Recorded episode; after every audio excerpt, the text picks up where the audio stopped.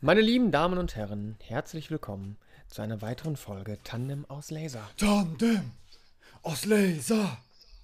Passend zur Sommerzeit wird ja auch ein bisschen äh, äh, Mallorca-Gegröle angestimmt. Da sind wir wieder, frisch und fröhlich nach unserem Staffelfinale. Jetzt schon wieder da, ohne Pause, als ob wir geplant hätten, dass wir einfach weitermachen, als ob nichts wäre.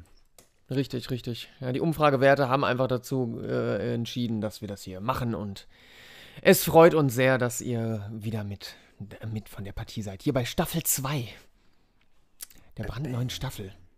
Um das Sommerloch der anderen Serien zu schließen. Alle warten auf Game of Thrones und alles Mögliche. Das Tandem aus Laser hält euch bei der Stange. Marius, ich hatte diese Woche eine Idee, ob wir nicht Ja.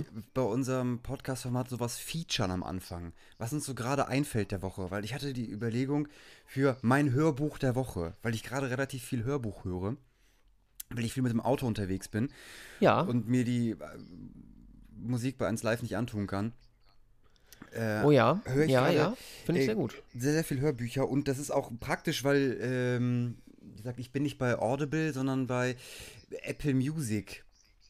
Und die bieten halt Ja. auch ab und, äh, ich glaube, Spotify macht das genauso, die bieten halt auch so Hörbücher an. Und das finde ich total Ja, angenehm. Also, die haben jetzt, jetzt nicht so die Mega-Auswahl und auch nicht die wirklich guten Bestseller oder Blockbuster, aber da sind schon ein paar gute Dinger dabei.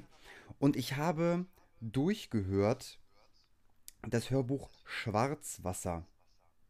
Und das hat mir sehr, sehr gut gefallen. Ja, dann gib doch mal einen kurzen Einblick. Ähm, also, das Buch wurde geschrieben von Andreas Föhr und wurde gelesen von dem, für ich persönlich, sehr, sehr guten Sprecher Michael Schwarzmeier. Das ist eine Geschichte, eine deutsche Geschichte über den, äh, über die, den Untergang einer Firma, und zwar der Firma Schwarzwasser. Und eine Seilschaften und Intrigen, die sich über mehrere, glaube ich, über 20 Jahre ziehen, mit vielen Flashbacks. Also, ich will das ohne zu viel spoilern zu wollen, aber die Geschichte, es lohnt sich wirklich da reinzuhören. Das ist ein astreiner Krimi und der Sprecher ist fabelhaft. Der ist wirklich fabelhaft. Der gibt einen, obwohl es auch größtenteils in, in Bayern spielt äh, und da halt auch äh, Mundart geredet wird. Es ist Also mit bayerischem Akzent dann ja, auch. es hat so viel Spaß gemacht, dazu zu hören und auch dem Sprecher zuzuhören, wie er die verschiedenen Rollen gestaltet. Das hat mir echt Spaß gemacht. Und es war halt auch echt, also ja, der, der deutsche Krimi krankt ja daran, dass es einfach zu viel von ihm gibt. Und das war mal wirklich auch nochmal so eine überraschende Geschichte. Hat mir sehr, sehr gut gefallen. Überraschende Krimis in Deutschland, Mangelware. Das kann man Das sich richtig. wieder- Obwohl ich halt auch immer einen Anfall kriege, wenn ich ja den Radiotatort höre, ab und zu. Und das sind halt auch dann aus diesen, aus der südlichen Region Deutschlands, dann geht es mir halt ein bisschen auf den Sack. Weil das ist irgendwie für mich als Rheinländer schwer verständlich ist. Aber da bei Schwarzwasser haben wir es echt geil auf den Punkt getroffen. Es gibt einen rein, ein, ein Radio-Tatort? Ja. Also die Folgen vom Tatort dann einfach nochmal radiotauglich gemacht, nee, es gibt vorgelesen, ein- es das gibt Drehbuch ein- vorgelesen. Es gibt einen extra für den Hörfunk produzierten Tatort. Das ist der Radiotatort. Ich glaube, der kommt. Also ich, ich, bin ich mir nicht ganz sicher, aber du kannst ihn halt gratis anhören und runterladen Ach, guck mal. aus der Mediathek. Und der ist verfügbar, glaube ich, einen Monat oder zwei Wochen. Ich, weiß- wie, wie lange Mhm. der verfügbar ist, weiß ich nicht. Und der wird halt immer wieder neu produziert. Ich habe sogar mal. für, äh, ich habe sogar mal ein Skript davon angefragt, weil ich da so, so ein Projekt hatte, was nicht zustande gekommen ist, aber ich brauchte halt ein Skript vom Radiotatort und habe mit denen telefoniert, mit den Leuten vom, äh, äh, vom, war das, vom WDR und die haben mir einfach einen zugeschickt. also du kannst das wirklich bestätigen, dass es das gibt, weil du, weil du live mit denen gesprochen hast. Ja, ich habe live mit Das denen gesprochen. Ich habe auch noch irgendwo bei mir irgendein Skript, also ein Skript rumfliegen von einem Radiotatort. Äh, können, können, das können wir bestimmt, äh, das ist bestimmt frei zugänglich, oder? Das können wir beide auch nochmal einsprechen. Nein. Bestimmt. Nein. Bestimmt. Nein, Marius, Doch, ich, nein. ich glaube, das hat urheberrechtlich keine Probleme. Gottes Willen. Also ne, nächste Folge machen wir Radio. Ah, ich, ich, erinnere, ich, ich erinnere mich So. gerade dran, ah, ich habe das Ding verloren, als das Projekt nicht zustande kam. Deswegen Ach. kann ich es leider nicht mehr mit dir machen. Ach, ein, eine wahre Goldgrube ist damit verloren gegangen. Schade. Ja, dann mache ich auch ein Feature äh, der Woche. Ist jetzt seit ein paar Wochen draußen äh, das allerletzte Interview von Vis-a-vis. äh, wird im Moment auch in, in diversen Foren ein bisschen gehypt. Ist, das ist ein äh, Hip-Hop-Krimi. Vis-à-vis ist eigentlich äh, Moderatorin und äh, Redakteurin. Äh, auch in der Hip-Hop-Szene, DJing ist sie auch. Ich meine, ich habe davon hat, schon mal was gehört, ja.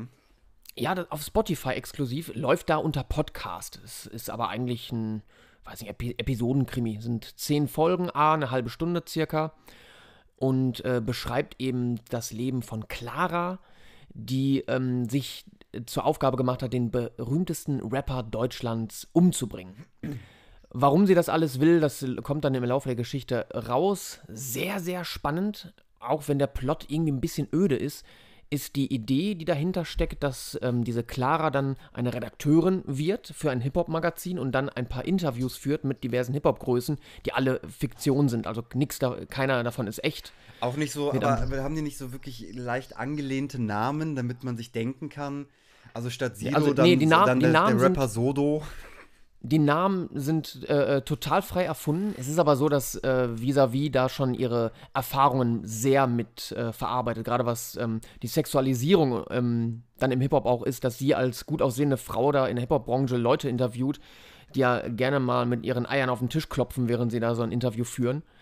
Ähm, das ist sehr, sehr cool verarbeitet und ich könnte mir vorstellen, dass wenn man so ihre Biografie ein bisschen verfolgt hat und ihre Interviews verfolgt hat, dass man vielleicht die einzelnen Interviews auch erkennt. Dass mhm. man, ich weiß ja nicht, wie sie da so verwurstelt hat, ob das eins zu eins ist, aber man hört schon, dass die vom Fach ist. Das hat die sich nicht einfach so ausgedacht. Und es ist ein überraschend gutes äh, Hörbuch oder Podcast. Es läuft unter Podcast bei Spotify. Das allerletzte Interview. Auch sehr, sehr gut. Von ihr selber eingelesen. Es macht sie echt gut, muss man wirklich sagen. Mhm. Feature der Woche finde ich gut. Dennis finde ich sehr gut. Kann ja. ja alles sein, ne? Finde ich sehr gut aber das ist halt so, das, das weil mich das gerade so begleitet, im Moment, wenn ich, wenn ich unverschämt viel mit dem Auto gerade unterwegs bin und von, von Höngsken nach Stöcksken fahren muss und wirklich echt viel, also unterhalten werden möchte bei der Fahrt und das ist irgendwie nur so von Radio berieseln lassen, reicht mir halt dann nicht. Dann brauche ich schon auch eine gute Geschichte. Und ich habe auch schon viele Hörbücher angefangen, wo ich denke so, ach, ich höre es ja nur nebenbei, aber wenn das halt, ist, wenn die Geschichte irgendwie nicht geil ist oder wenn ich den Sprecher überhaupt nicht mag, dann kann ich mir das nicht anhören. Ja, Klar. Zum Thema Auto, Dennis. Da bin ich auch bald mit dir. Ich habe ab morgen habe ich ein eigenes Auto. Nein. Ja, ein brandneues Auto. Da erzähle ich dann aber gerne nächste Woche noch mal ein bisschen mehr zu. Oh, geil. Da können wir extra, können, machen wir ein Video von. Da machen wir ein Video von äh, für äh, Snapchat.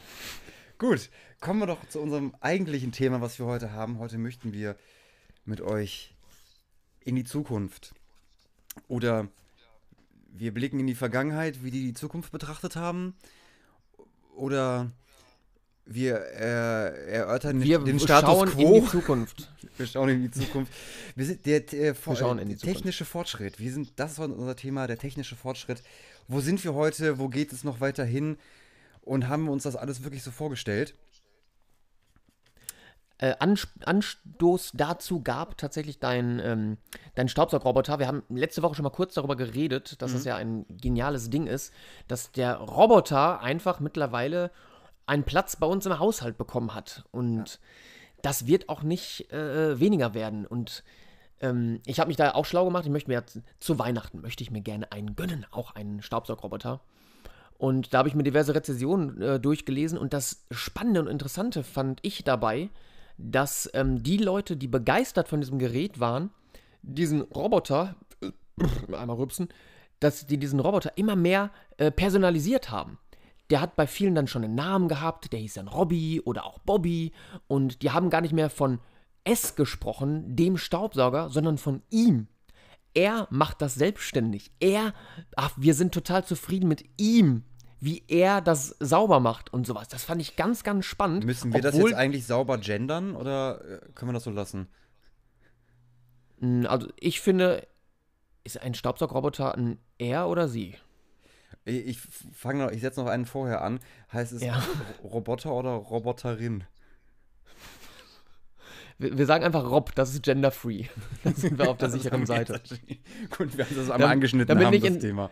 Ja, damit nicht in 20 Jahren dann die Roboter-Fraktion da ist, äh, die dann. und das abspielen und sagen: So, Freunde, das Freunde. war nicht so cool von euch, ihr müsst leider sterben. So, damit wir uns da raushalten, Rob. Das ist einfach immer Rob. Ja. Der, die, das Rob. Ihr habt keinen So. Platz in unserer neuen Welt, geführt von Robotern. Richtig. Ja, was seid denn mich? Ihr, der Staubsaugerroboter.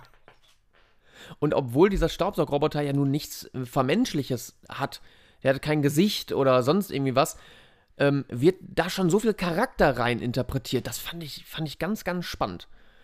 Und es gibt ja eigentlich die These dazu, dass eben diese äh, technischen Geräte, wie auch in der Pflege, es gibt ja so einen Pflegeroboter, kennst du den? Ein Fliege, also meinst du Ein Drohnen? Pflegeroboter. Nee, ein Pflegeroboter, der pflegt, also in, in Altenheimen und sowas so. ist der unterwegs, in Krankenhäusern. Ja, also ich davon nur ähm, prototypartig irgendwelche kleine Clips gesehen, dass sowas irgendwie in Gespräch ist, etc. pp. Ja, Aber dass der natürlich wirklich in schon China- eingesetzt wird, Ja, in China wird der tatsächlich schon eingesetzt. Das ist im Prinzip so ein Rumpf, der hat dann keine Knie mehr, der ist dann halt so eine Plattform, wo Räder drunter sind. Und der verteilt dann Tabletten und der, der führt Smalltalks und der hat dann so ein, so ein digitales Gesicht, wo dann so ein paar Emojis drauf sind, keine Ahnung, wo er so ein bisschen lächeln kann Ja. und äh, Reaktionen irgendwie gibt. Menschen in einem Oder- Land mit einer, mit einer so großen Bevölkerung muss man halt auch menschliche Ressourcen einsparen. Richtig, und ähm, der kann natürlich auch mega wütend gucken, wenn die Leute, wenn die Leute sich zum die Leute mit Demenz, wenn die sich zum tausendsten Mal wiederholen, dann guckt er auch mega wütend. Oh, geh mich auf den Sack. Nein, also das Ding ist halt unterwegs, um so Kleinigkeiten zu, ähm, zu machen und tatsächlich zur Unterhaltung zu dienen. Also der, der kennt dann auch das Tagesgeschehen, der hat dann da, was liest man in China, die SZ, das hat er dann da alles drinne und erzählt dann den Leuten zum Tagesgeschehen, zum Wetter und was die Leute interessiert. Und das mit nicht enden wollender Euphorie. Ja, ich weiß nicht, ob ich das gut finde. Ich finde das super. Ich finde das, das finde ich super. Ähm, es gibt immer weniger Pflegeleute, die Leute haben immer weniger Zeit und ich kann es ja aus meinem Beruf her äh, sagen, Leute, die Demenz haben und wirklich im Minutentakt dich dasselbe fragen, das ist schon mega zermürbend. Und wenn da so ein Computer ist, den man wirklich ziemlich, oder so ein Roboter, so ein Rob, den man ziemlich schnell als Person ähm, wirklich akzeptiert, dann, dann, fun dann funktioniert das. Dann Ja, aber das ist auch der Punkt, die- dieser, diese Roboter haben ja keine Persönlichkeit. Das ist einfach nur ein Programm, was abgespielt wird. Das ist ja einfach nur, wenn, wenn das, dann das. Für- Ja, das ist richtig, aber es funktioniert ja. Gerade bei Leuten mit Demenz, die immer, immer denselben Kram fragen. Wenn du wirklich, das ist ein Beispiel aus der Praxis, wenn du im Minutentakt gefragt wirst, wo du wohnst, wie alt du bist und wie, heißt, wie du heißt, äh, dann wirst du nicht gleich fröhlich darauf antworten. Du bist nicht immer gleich begeistert von dieser Frage. Mhm, das, Aber dieser fucking Roboter tut das. Ja, der fucking Roboter, der tut das halt. Der antwortet immer gleich. Und vielleicht weiß der irgendwann auch, hier der, der Fridolin, äh, der interessiert sich für Pferdewetten in, in, in London. Und dann äh, sagt er auch nochmal so einen kleinen Schwall über die Pferdewetten. Dieses, dieses spezifische Fachgebiet. Fridolin, Hobby, was- Pferdewetten in London. Nein, Namen wurden von der Redaktion geändert. Was alte Leute halt so mögen. Pferderennen und Furzen. Hast du Kuchen. von der Geschichte gehört, dass eine Oma oder eine ältere Dame äh, den Durchbruch des selbstfahrenden Autos aufgehalten hat? Mit einer moralischen Frage? Nein. Es ist auch nur. Nee, weiß ich nicht. Es, also keine halb bestätigte Geschichte. Auf jeden Fall, es gibt ja die, mehrere große Konzerne, sind ja schon mehrere Jahre dabei, die selbstständig oder autonom fahrende Autos zu entwickeln. Und es gibt ja auch schon, ich glaube, auf dem Google Campus, das sind ja auch schon relativ viel selbstfahrende Autos in diesen Testgeländen von denen, äh, etc. pp. Und da fuhr ein selbstfahrendes Auto an eine Straße und eine ältere Dame wollte die Straße überqueren. Hm? So, und das Programm schreibt vor, okay, man möchte, äh, wenn man sieht, dass, äh, oder es war aber sogar ein Zebrastreifen. Okay, das, das Auto fuhr selbstständig in den Zebrastreifen ran, hat registriert, da steht ein Mensch, der Mensch möchte die Straße überqueren, also halte ich an. Aber die ältere Dame, weil sie relativ äh, sch äh, schlecht zu Fuß ist und sehr langsam, wollte das Auto vorlassen. Aber das Programm sah vor, wenn es ein Zebrastreifen ist, dass der Mensch erst die Straße überqueren soll. Und mit diesem Ja. Problem konnte man nicht umgehen. Wie, wie, wie, kann man so, wie kann man das einem selbstständig fahrenden Auto beibringen? Weil es könnte ja auch sein, dass sie sagt, nee, fahr vorbei. Und dann wartet man zu lange und sie denkt sich, ach, er lässt mich vorbei und geht trotzdem und dann wird die alte Frau befahren. Deswegen hat das, Auto, hat das Auto so lange gewartet, also im Prinzip wartet so lange, bis der Mensch die Straße überquert. Ja, ja, aber Oma sagt, nee, ich bleib noch hier. Ja, dann wollte sie sich halt auch nicht, äh, auch nicht stressen lassen. Dann sagt sie, jetzt fahr doch endlich.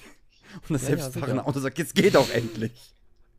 Und da, ab dem Zeitpunkt haben dann die Autokonzerne gesagt, nee, das Naja, aber das Funktioniert also äh, eine, eine Anekdote, was, was die was die Schwierigkeiten, auch dieses voll jetzt zum Thema selbst autonom fahrende Autos, was da, wie viel, wie viel Detail doch da drin steckt. Es ist immer der Mensch, der das alles durcheinander bringt. Der ist immer dieses unberechenbare, äh, diese, diese X-Stelle hinterm Komma, die, mit der keiner gerechnet hat. Ja, da haben die auch von Google gesagt, die hatten ja Ewigkeiten ein System. Ähm, das Auto fährt selbstständig, aber es gibt noch die Möglichkeit, dass man als Fahrer eingreifen kann. Und da sind auch relativ, ich weiß nicht viele, es sind halt von ihren selbstfahrenden Autos ein paar äh, verunglückt. Mit Blechschäden und so weiter. Dass sie jetzt beschlossen haben, dass sie den, weil sie den Menschen als größten Störfaktor sehen in dieser Entwicklung, dass sie jetzt das Lenkrad komplett weglassen. Also die, die- nächste Generation von selbstfahrenden Autos wird einfach wird kein Lenkrad mehr haben. Man hat keine Möglichkeit wenn- mehr, mehr zu interagieren. Also meiner Meinung nach ist die Zukunft das selbstfahrende Auto. Das wird kommen, Ja, früher oder später. Auf jeden Fall. Zumin zumindest auf Autobahnen, das ist super gut. Wenn alle Autos im selben Tempo, mit selben Abstand einfach fahren, dann, dann gibt es keine Staus mehr. Zumindest in der Theorie gibt es dann keine Staus mehr. Und es ist tatsächlich so, wenn der Mensch dann aber meint, boah, die 120, das geht mir jetzt auf den Sack, ich will jetzt 180 fahren und überhole jetzt ein paar Autos, ja klar, dann funktioniert das schon wieder nicht, logisch.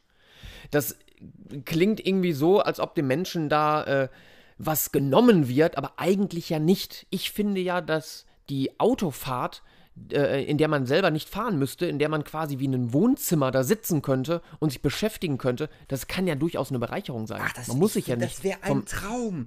Das wäre ein Ja. totaler Traum. Weil gut, man hat, es gibt die Vor- und Nachteile vom selbstständigen Autofahren. Ich bin Vielfahrer, äh, lange Strecken, äh, wo ich sage, ach Gott, ich, warum kann ich nicht jetzt einfach einen Knopf drücken und der fährt für mich ganz alleine?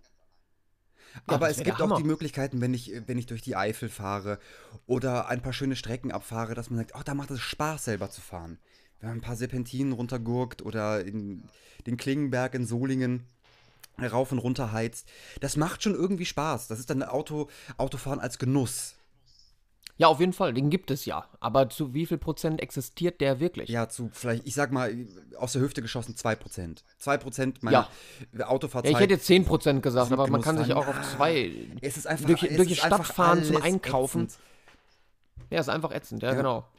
Äh, Die moralische Frage, mit der ja auch noch gearbeitet wird, ist, ähm, das Auto fährt jetzt los und aus welchen Gründen auch immer, es kann nicht rechtzeitig bremsen. Das heißt, es muss sich jetzt entscheiden, ob es links oder rechts durch ein äh, Hindernis fährt. Links ist eine Kindergartengruppe, rechts sind, weiß ich, drei Omas. Was tut jetzt das Auto? Ja, das ja. Auto muss jetzt eine Ich- Moral. Ja, ich weiß, ich aber, weiß, das, aber ich das ist die Frage. Ich weiß, worauf du hinaus willst. Das sind diese, äh, die, diese Milchmädchenfragen, äh, die für, für künstliche Intelligenzen gestellt werden.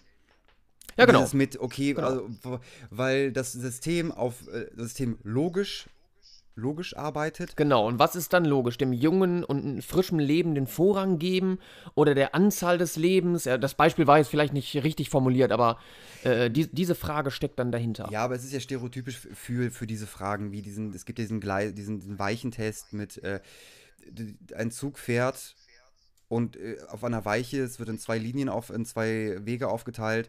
Äh, auf einer sind fünf Verbrecher angebunden, auf der anderen Linie ein Familienvater. So, wie würdest du die Weiche setzen und wer wird überfahren? So, wenn das jetzt eine Maschine wäre, die, die für Sicherheit zuständig ist, wie würde diese Maschine handeln? Und so weiter. Und das geht, ja, das hat ja einen, einen endlosen Rattenschwanz, das weiter auch mehr mit, mit künstlichen Intelligenzen zu tun hat. Und, äh, und dann ist auch die Frage, ist unser, Werte, unser Wertesystem, das ja auch sehr äh, unter Umständen auch eher regional oder länderspezifisch ist oder kulturspezifisch ist, weil jede Kultur auch ein anderes Wertesystem hat, äh, wie das in Verbindung ist, ob unser Wertesystem überhaupt brauchbar ist. Ja, im Moment wird doch auch derbe darüber diskutiert, ob das westliche Bild von Moral und von Recht, ähm, ob das auf die ganze Welt übertragen werden soll und kann Ja. und überhaupt, ob das gut ist. Und das wäre ja genau dasselbe. Ja. Dass in die Robotnik im Prinzip ein Moral- und Wertesystem reinprogrammiert wird und das steht dann für alles. Ja, aber Du, ja, du hast absolut recht, das funktioniert es so gibt nicht. ja, also so sozusagen, gibt es generalisierte Moral? Also generalisierte Moral könnte ich mir höchstens vorstellen, wenn man es jetzt ähm, an eine Religion koppelt, aber davon gibt es ja auch mehrere Weltreligionen, die doch Ja, also generalisieren kann man da nicht. Komplett nicht. Gibt's nicht. Gibt's nicht. Moral fängt irgendwo bei einem selber an. So, man kann sich halt auf auch vieles das, einigen. Das Problem mit Generalisieren ist, äh, dass wenn du es anfängst zu generalisieren, immer noch eine, eine Gruppe entsteht, die groß genug ist zu sagen, nein. Das, ak das- akzeptieren wir nicht. Und Allein aus Protest. allein aus, weil ich, weil ich Nein sagen kann. Richtig. Das ist ein bisschen wie, wie was, ich, was ich auch nicht verstanden habe, als sie äh, Obamacare in den USA eingeführt haben. Also das Prinzip der Krankenversicherung, was wir als Mitteleuropäer ja schon seit wir beide zumindest denken können, schon haben, das Prinzip der gesetzlichen Krankenversicherung, da so ein Protest gegen entstanden ist, weil man sich einfach nicht das aufs Auge drücken lassen wollte. Ich, ich habe das einfach, ich habe das nicht gerafft, würde ich sagen wollte. Sagen, ich, äh, die, die möchten einfach, wir, wir scheißen auf eure Das Zwangskrankenversicherung. war schon immer so. Nee, mein nee, Opa nee. war auch nicht krankenversichert, dann Nee, werde ich nee, jetzt nee, auch nee, nicht das war- krankenversichert. Das war, die, die möchten einfach die, die eigene Entscheidung, die Freiheit haben, einer Krankenversicherung beizutreten oder auch Ah, nicht. nie, dieses blöde Muss, dieses, diese Verpflichtungen, die man dann ja damit hat, ne? Mit der Versicherung, dass man dann ja, man muss ja dann auch noch mit seinem Kind zum Arzt gehen äh, alle halbe Jahre. Das äh, will man sich natürlich nicht aufs Auge drücken Noch, lassen. noch nicht mal das. Noch nicht mal das. Man denkt einfach, man, man lebt, glaube ich, in der Vorstellung, einfach nicht krank zu werden. Oder wenn man mal krank wird, kann man das ja auch dann privat bezahlen. Aber wenn da mal was passiert, dann sind in den, und du hast keine Krankenversicherung, da sind die Kosten exorbitant hoch. Wenn dich mal ein selbstfahrendes Auto überfährst, weil du eine Oma bist und äh, das Auto vorfahren lassen willst. Das stand da jetzt eineinhalb Minuten, du der- gehst vor, das Auto startet mit Vollgas, so sind sie halt programmiert.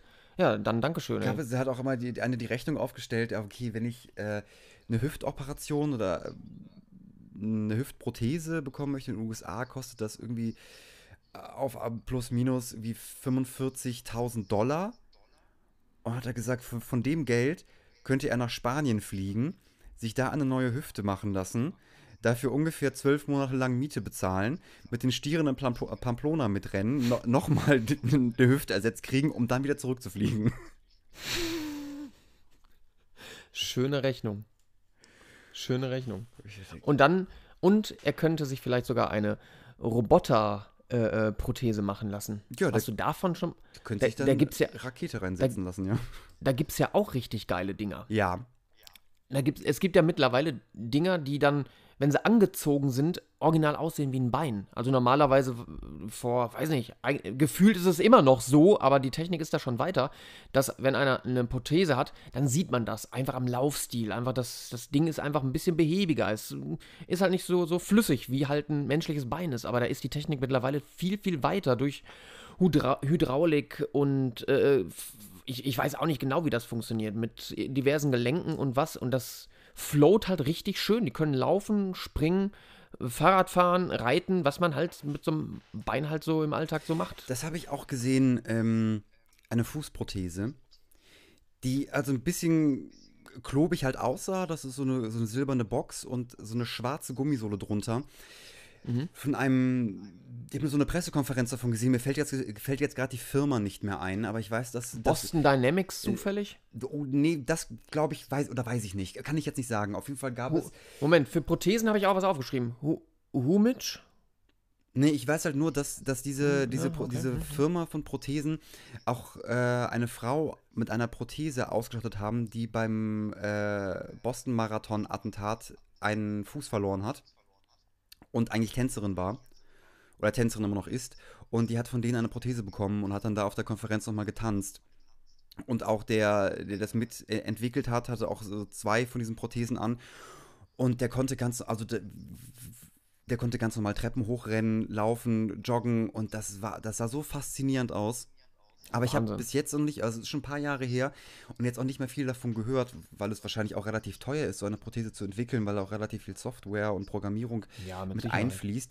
Aber das war so gefühlt für mich ein Durchbruch, wo man sagt, krass, Krass, ja, das, das werden alles noch Prototypen sein, aber wenn das mal in irgendeiner Form in Serie gehen kann, dass da dann im Prinzip nur noch die Länge bestimmt werden muss und, ja. weiß nicht, der, Lau der Laufstil bestimmt werden muss, Weil weiß ich nicht, aber dann für optisch, die Leute, denen was fehlt. Du hast optisch einfach keinen Unterschied mehr gesehen. Wie im Vergleich zum, ein, Menschen geht, ein Mensch geht mit seinen eigenen Füßen die Treppe hoch und er geht mit zwei Prothesen die Treppe hoch. Es war, hatte dieselbe Leichtigkeit in der Bewegung. Mittlerweile sind die sogar so weit ähm, mit, mit Handprothesen und Armprothesen, dass dann noch ein, ein Chip irgendwie ins Gehirn kommt und dann kann man das Ding tatsächlich steuern mit seinem Gehirn aus. Hm. Und mit der Robotnik sind die mittlerweile auch händemäßig so weit, dass die ganzen, ja, Klavierspielen wird, glaube ich, schwierig, aber äh, der Pinzettengriff und in der Nase bohren, weiß ich nicht, ja. Brot schmieren, das funktioniert auch alles ganz das. Durch, die, durch den Zugang von, jetzt kommen wir auch zum nächsten Punkt, wo ich sage, okay, fühlbar, sind wir da in der Technik einen Schritt, äh, einen Schritt weitergekommen, 3D-Drucker. Dass sich Menschen einfach Absolut. ihre eigenen Prothesen drucken.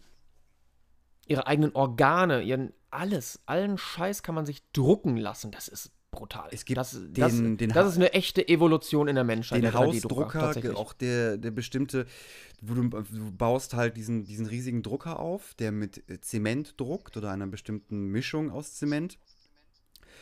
Und das kann bedient werden von, glaube ich, maximal zwei Personen. Und du hast in einem Tag, zieht er dir ein Betonhaus hoch. Mit zwei Stockwerken. Wahnsinn. Wahnsinn. Das ist und dann kann man, es ist in den Präsentationen immer weiter gedacht, als es, äh, glaube ich, re, real möglich ist, dass wenn dass man damit ganze Dörfer bauen kann. Du musst, es geht ja nur um das Schienensystem. Wenn du ein riesiges Schienensystem aufbaust, wo dieser Drucker drauf sitzt, äh, kannst du das auch auf eine, eine, einen Häuserblock einfach drucken. Eine kleine Siedlung. So, dann haust ja, du den. In der Theorie, na klar. Da haust na den, Du haust den Scheiß dahin machst das Programm an, es müssen dauernd zwei Leute darin rumlaufen, das kannst du dann im Schichtbetrieb machen und hast nach einer Woche hast du eine Siedlung gebaut mit 30 Häusern. Das ist doch mega. Das ist wirklich mega. Das ist wirklich mega. Und wenn das dann noch preisgünstig funktioniert, dann kann man so ein Ding doch auch mal in die dritten Wälder, äh, in die dritte, dritte Welt irgendwie hinbringen und dann wirklich mal eine ne Siedlung, kleine Häuser, kleine Dörfer, was da hinten mal wirklich so benötigt wird. Äh, äh, bauen lassen. Ist ja mega geil. Auch. Muss nur noch Glas drucken wahrscheinlich. Hm, ich glaube, das wird ein bisschen schwierig, Glas zu drucken. Das erste äh, gedruckte Auto gibt es auch schon. Was komplett aus 3D gedruckten Teilen besteht? Genau, was. Nee, das ist aus einem Stück tatsächlich. Aus einem Block ist das gedruckt. Also natürlich Motor und sowas nicht. Mhm. Aber die ganze Karosserie äh, äh, äh, und diverse technische Teile sind komplett gedruckt. Und die Idee dahinter ist dann, also es wurde dann auch da weiter gesponnen, dass wenn du jetzt so ein gedrucktes Auto hast, denkst dir dann nach ein paar Monaten, du, ich hätte mal wieder Bock auf ein neues Auto, dann fährst du damit in diese Werkstatt rein, die schrauben dir die Räder, was weiß ich, dann ab, dann wird der Scheiß eingeschmolzen und nach vier Stunden oder was drucken die dir ein neues Auto. So, wenn du einen Blechschaden hast, dann wird das einfach eingeschmolzen und das ganze Ding wird nochmal neu gedruckt und gut ist. Ist doch genial. Da kann ist absolut genial. Ist ein bisschen, ist ja wie Ikea für Autos. Du kannst ja halt, obwohl wahrscheinlich Kompatibilitätsprobleme geben würde, aber überleg doch mal, du, du kannst ja das wie einen Ikea-Schrank zusammenstellen. Du sagst, okay, ich habe mein, mein Untergestell, ich möchte die und die Reifen, den Motor, äh, die und die Federung, so Karosserie oben drüber, fertig. Ja, und dann kannst du wahrscheinlich von irgendwelchen, in irgendwelchen Designerforen, die einfach irgendwelche Autos runterladen, von Studenten oder was, die sich, die einfach ein Auto entwickelt haben, 3D irgendwie, und dann kannst du das ausdrucken. Kaufst dir, was weiß ich, für 100 Euro so eine Vorlage, wie so ein Auto auszusehen hat, was es überhaupt nicht, was gar nicht existiert, aber kannst dir den Scheiß ausdrucken. Es funktioniert ja. Siehst, äh, hier bei Needs for Speed, da baust du dir dann ein Auto mit aufgemotzten Teilen dann drückst du einen extra Knopf, kriegst das als 3D-Vorlage und ab zur Werkstatt als PDF. Dann, das wäre der Shit, wenn es einfach eine Werkstatt geben würde, die auch vollkommen äh, von Robotern äh, bevölkert ist, wo praktisch kein, kein Mensch mehr da ist. Du gehst, du fährst deine Karre rein, hast ein Terminal und wie bei Need for Speed kannst du dir einfach den ganzen, den ganzen Kram zusammenschieben Ja, vor allem ist da dann kein Wertesystem. Wenn da ein Mensch ist, der dann mal sagt, boah, das sieht mega scheiße aus, dein Riesenspoiler. Kannst du da einfach rein, die Roboter, die machen das alles. Die Ros, die machen das alles. Oh, die das alles die. Epoche der hässlichen Autos, bald fängt sie an. Oh ja, dann, dann geht's richtig zur Sache. Das ist in Korea und äh, China ja nochmal wieder ganz anders als bei Need for Speed zum Beispiel. Die tunen ja ganz anders. Weiß nicht, ob du das schon mal gesehen hast. Die, die machen viel mehr mit Lampen zum Beispiel. Ja, und die, machen, die, die, die winkeln ihre Reifen an. Dass sie so um 45 Grad Winkel abstehen. Das sieht ganz merkwürdig aus.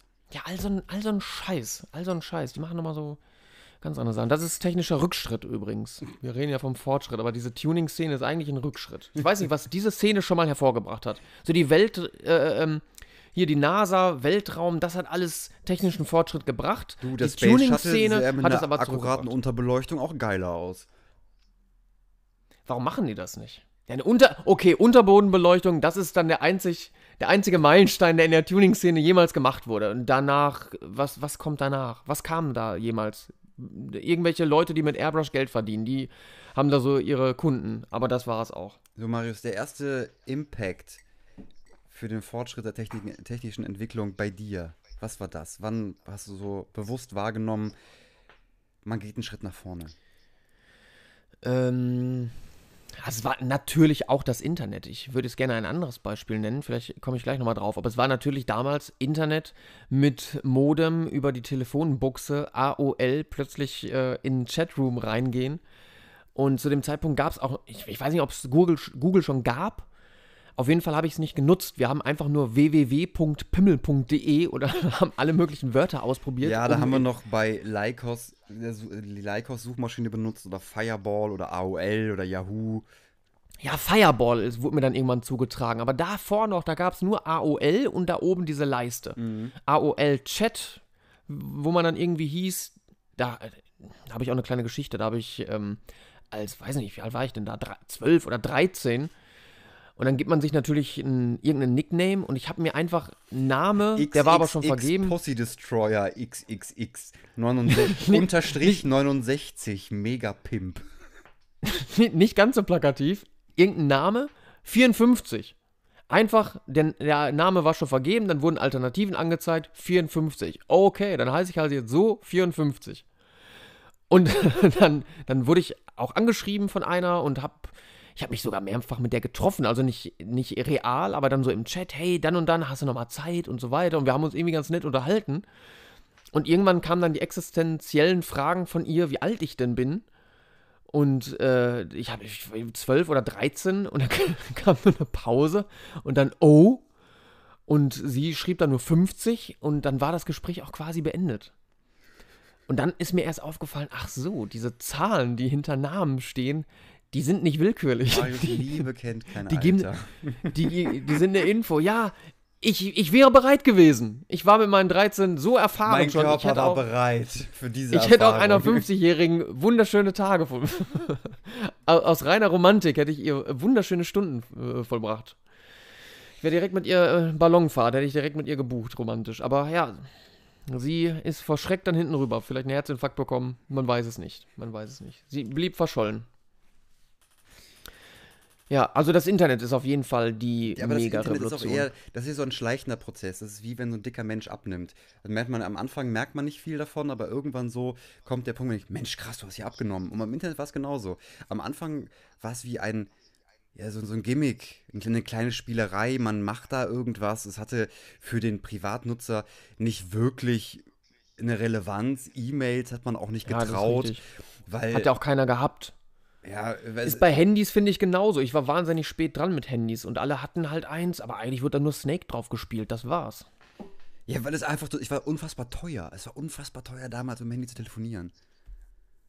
Ja, telefoniert wurde gar nicht. Und irgendwann, als dann das Internet dazu kam und man hat so einen Button da drauf gehabt, wo man dann äh, ins Internet konnte, nein, nicht, schnell weg damit, scheiße. Das war ja noch nicht mal, das war ja noch ein, ein separates Netzwerk. Das war ja das, das Handy-Internet. WAP hieß das, glaube ich.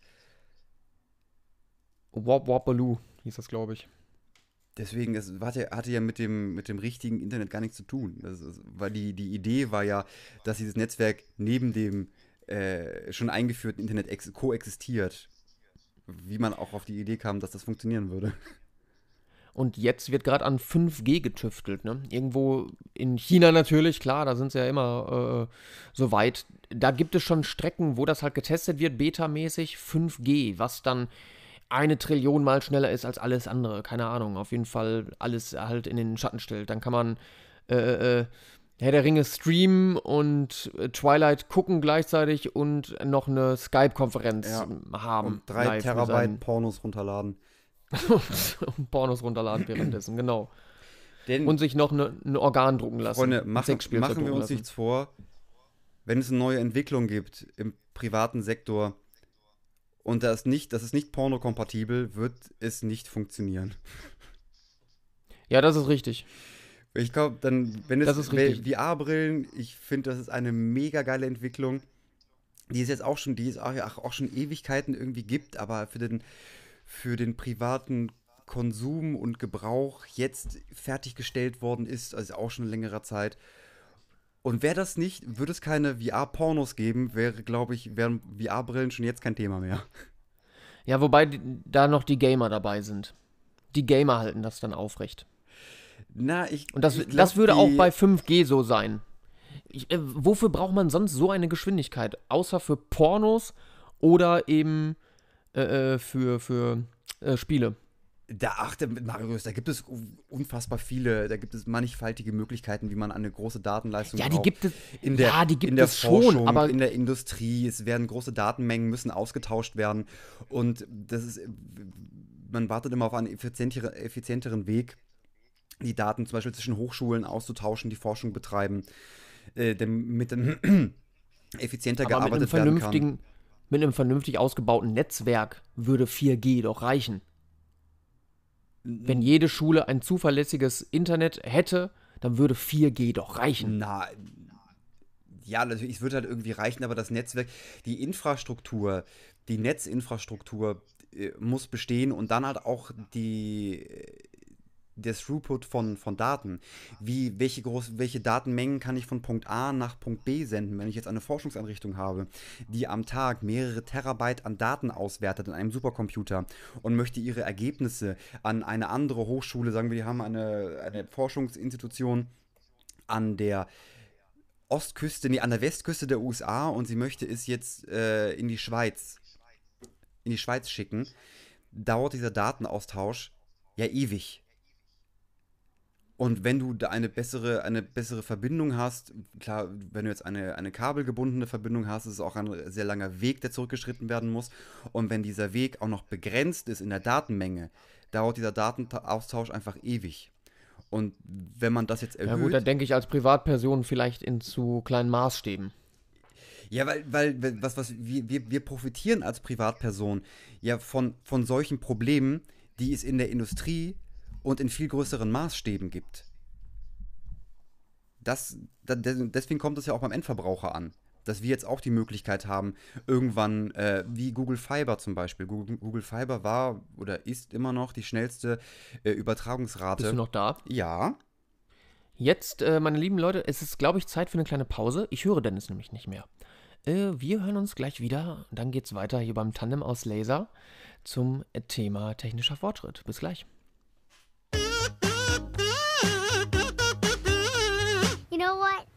Think we're gonna be friends. Special friends. And when I'm with friends, I like to have fun, fun, fun, fun, fun, fun, fun, fun, fun. Ja. Ich habe eine kleine Abmoderation gemacht. ich Ja, habe dich ich- plötzlich nicht mehr gehört. Ich habe dich noch aber noch gehört. War komisch. Hast du irgendwie dein Mikrofon ausgeschaltet oder so? Nö, nö, ich war auf einmal warst du weg. Also, also. Ja, dann sage ich hier herzlich willkommen. Ich habe einfach mal die kleine Pause hier äh, einmoderiert und die Pause ist jetzt vorbei, denn unser 5G-Handy hat jetzt wieder Empfang. Wir können jetzt hier wieder wunderbar Nee, weiter. Marius, Mama, lass uns mal anständig anmoderieren. Mach noch, ich mach noch mal einen Schnitt. Weil das ist so, Gut. das ist so, so halb in den Satz reingelabert, da kann, das kann ich nicht anständig schneiden. Ach so. Gut. Wa- Was, ja, dann mach mal. So, nach einer kurzen.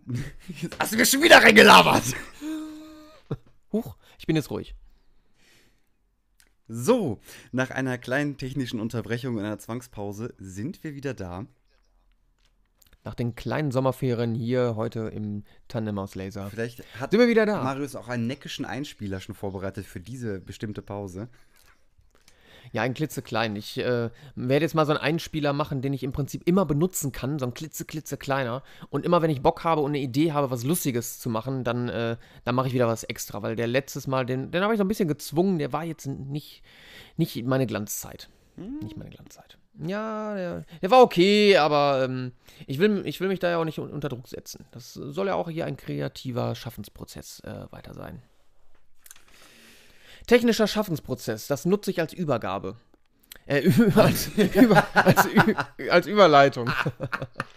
als Überleitung. Ah, als Überleitung zum nächsten Thema. Und zwar, ähm, ein Computer, ein super duper Computer, hat eine Kompo, äh, hat komponiert. Der hat ein klassisches Stück geschrieben. Hm, davon habe ich gelesen.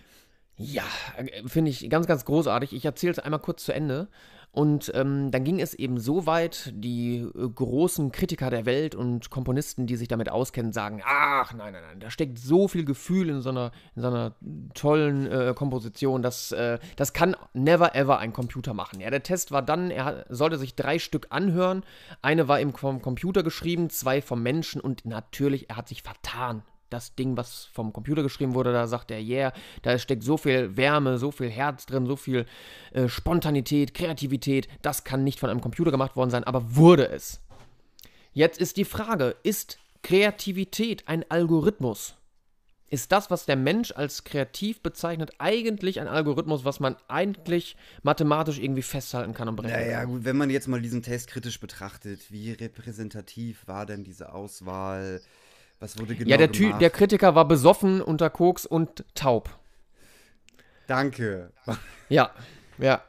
Der hat nur, der hat sich auf den Lautsprecher gesetzt, das haben die richtig laut angemacht Ja. und der hat nur an den Vibrationen hat er das entschieden. Hat seinen Kopf in Klavier So. gesteckt und gesagt, fabelhaft, das ist das Beste, was ich in meinem Scheißleben jemals gehört habe.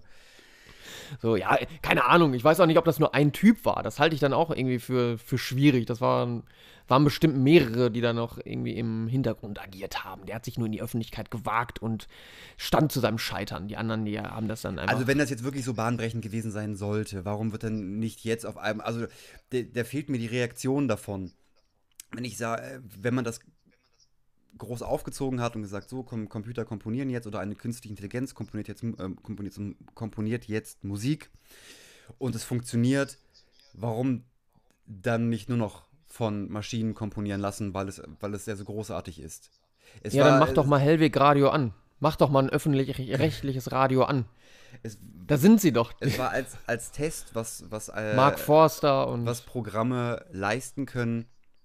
Vielleicht eine, auch ein schönes Beispiel, aber im Großen und Ganzen, finde ich, ist der Punkt Kreativität in Maschinen so weit gefasst und mit so vielen, so vielen Parametern, dass man das bis jetzt, glaube ich, noch nicht entschlüsseln kann. Ob Maschinen kreativ sein können. Weil Ich glaube auch nicht, dass äh, das entschlüsselt werden muss. Ich glaube, das ist ein Algorithmus. Ein Witz ist letzten Endes nur etwas Unerwartetes. Und wenn man einem Computer genügend Infos zustecken würde, dann checkt der auch, wann etwas unerwartet ist und wann etwas besonders unerwartet ist. Und dann kann der auch einen Witz erzählen. Dann kann der auch spontan witzig sein. Das funktioniert doch schon. Es gibt doch schon Sprachcomputer, mit denen die du dich unterhalten die kannst. zwischendurch furzen. Die zwischendurch einfach furzen, weil die wissen, hey, das ist lustig. Und dann haben die im Hintergrund so einen Countdown, das dauert jetzt mindestens vier Stunden, bis der nächste Furz witzig ist. Nee, aber es geht auch darum, dass genau das kein Algorithmus sein kann, weil es nicht, weil ein Witz oder Humor oder sich von was, von was belustigen lassen auch von, von so vielen verschiedenen Faktoren abhängt, dass man das nicht berechnen kann. Du kannst nicht sagen, Letzten Endes du kannst sind nicht, sie- du kannst ja nicht zweifelhaft sagen, wenn der, wenn der Witz hat jetzt funktioniert, jetzt habe ich eine, eine Wartezeit von vier Stunden, dann funktioniert unter Garantie wieder ein Witz. Das stimmt nicht. Je nach Furzhöhe des, äh, nach Tonhöhe des Furzes. Ich, ich kenne das doch Dann auch, ich kenn das wieder. auch von Theaterstücken, die wirklich auf, von Komödien, die auf Pointen gebürstet sind. Und du weißt ganz genau, okay, das ist eine Pointe, dieser Witz hat jetzt in allen Durchläufen immer gezündet, hat beim Testpublikum hat er gezündet, hat die ersten drei Vorstellungen gezündet und dann bist du bei der vierten Vorstellung und du ballerst diesen Witz raus und der ist, du, du spielst ihn richtig gut, genau auf den Punkt und es kommt nur Grillenzirpen. Es kann passieren. Weil einfach das, weil das Ja gut, das kann passieren. Humor, Humor ist insofern auch nicht, ähm, nicht jeder findet dasselbe lustig. Aber ich glaube trotzdem, dass ein Computer das checken kann und durchschauen kann, was so im Allgemeinen witzig ist. Und ich glaube auch, wenn man sich jetzt länger mit so einem Computer unterhält und der checkt so ein bisschen, was für ein Typ du bist, weil letzten Endes passen wir alle in eine Schublade rein. So individuell sind wir leider alle nicht. Leider Gottes ist es nun mal so. Und ich glaube, wenn man einen Computer mit genügend Infos füttert, dann checkt er das. Und dann kann der auch eine weiß nicht, 100 Leute oder auch 1000 Leute, kriegt der dann zum Lachen, weil der dann auch checkt, was für ein Publikum Ja, ist aber da. da musst du den, den, den, aber brauchst du den, den, Punkt unterscheiden. Äh, hat dieses, oder der Computer, wir sprechen, also wir, wir sprechen jetzt von einem Witzeprogramm. Ein, ein, ja, wenn man so will, von einem von Witzeprogramm. einem, Oder von einem, wir, wir sagen, okay, wir, denn äh, die, die, die These, es gibt ein Witzeprogramm. Das ist die, das Programm witze.exe, das kannst du auf deinem Windows 10 Rechner laufen lassen, das kannst du anschalten und dann das läuft dann im Word und so, Paint. so genau. Und es gibt, das hat, das hat nur ein, Joke. das hat nur ein Feld, ein Button hat dieses Programm, wo drauf steht, erzähl mir einen Witz. Wenn du da drauf drückst, dann kommt eine äh, generierte Stimme, die dir einen Witz erzählt oder halt auch nur in Textform auf deinen Bildschirm wirft. Und dieses Programm hat jetzt bei dir die Garantie, dass jedes Mal, wenn ich diesen Knopf drücke, erzähl mir einen Witz, dass ich es jedes Mal witzig finde. Das, das klingt so ein bisschen nach einem Fips Asmussen-Auftritt. Das ist nichts anderes. Der Mann mit der Mütze steht da und erzählt einen Ja, Witz. aber das möchtest du mir doch gerade suggerieren. Dass, dass es möglich Nee das, wäre. nee, das möchte ich, das möchte ich nicht suggerieren. Ich möchte suggerieren, dass die, so ein Programm zum Beispiel dazu in der Lage wäre, eine Komödie zu schreiben oder einen, einen Witz neu zu entwickeln. Gar nicht jetzt irgendwelche abgespulten Dinger, sondern dazu in der Lage ist, einen Witz, was wir alle als Witz bezeichnen, äh, äh, äh, zu- herzustellen. Genauso wie eben diese Komposition. Wie kann der das denn machen? Wie kann ein äh, Mensch, der sich mit sowas auskennt, sagen, hey, das ist so, so kreativ und so spontan und Vielleicht- so unvorhersehbar. Und ist wie ist das denn möglich, wenn es aber ein Computer gemacht hat? Der war nicht spontan, das hat er sich ausgedacht. Ja, also natürlich kann ein Computer spontan sein, wenn du ihm, wenn du dem Computer beibringst, dass er bestimmte Passagen durch Zufall bestimmen soll. Und da Musik auch mathematisch aufgebaut ist, ist der Zugang von einem Programm zu Musik wesentlich einfacher als der Zugang von einem, von einem Programm zu dem gesprochenen und geschriebenen Wort mit Inhalt. Ja gut, das mag einfacher sein, aber trotzdem versteht ja ein Computer Inhalt. Ich bin gestern noch Auto gefahren. Da habe ich ein, ein Lied einfach so aus Ohrwurmlaune, habe ich das vor mich hingesummt und habe danach was gesagt. Ich weiß gar nicht mehr was. Und plötzlich ging mein Handy an und hat mich gefragt, ob ich jetzt dieses äh, Wort, dieses, diesen Song irgendwie suche, bla. Also der hat ja auch gecheckt, okay, der hat jetzt gerade ein Lied gemacht und hört mir die ganze Zeit zu. Ich habe die Funktion aus, trotzdem hat mein Handy das hin hinbekommen. Äh, Nochmal zum Thema gruseliger Fortschritt äh, in der ich, Technik. Ich, ich würde diese App sofort runterschmeißen. Diese App nennt sich Smartphone von Sony. Das darf auch ruhig jeder wissen. Ist ein Android-Handy, was ich da habe. Das Ding hat einfach losgelegt. Ich habe das nicht an. Aber wenn ich Hey Google sage, hey große Suchmaschine, dann legt das Ding los. Und wenn ich das aus Versehen sage oder das klingt nur ein bisschen so, das ist bei meiner Frau tatsächlich noch etwas schlimmer am Handy. Das ist ein etwas älteres Handy. Das geht ständig an, wenn man mit dem Auto fährt und benutzt das als, ähm, als, als Navigationssystem, dann geht das Ding ständig an. Übrigens ist für mich Navigationssystem ein riesen Fortschritt. Oh, Das ja. ist, glaube ich, so ein Ding. Das war so ein einschneidendes Ding. Als dieses Ding, man musste nicht mehr diese ausgedruckten Wege von Google mit dem Auto haben. Oder halt sogar noch eine Karte. Oder man hat gefragt, wie fährt man da eigentlich hin? Und dann hat man sich äh, durchgefragt, wo man da hinkommt. Das Navi, das war wirklich so ein Ding. Das auf jeden. Fall. Also, also zumindest bei einem Standpunkt, als es wirklich nachhaltige Ergebnisse geliefert hat. Wo Ja, man sich drauf, wo man natürlich gab es die Geschichten, konnte. dass man ins Wasser fährt und so. ja, Ja, also logisch. mit den ganzen Kinderkrankheiten, die zu Beginn dieses Gerätes rauskamen, äh, zu dem persönlichen Navigationssystem.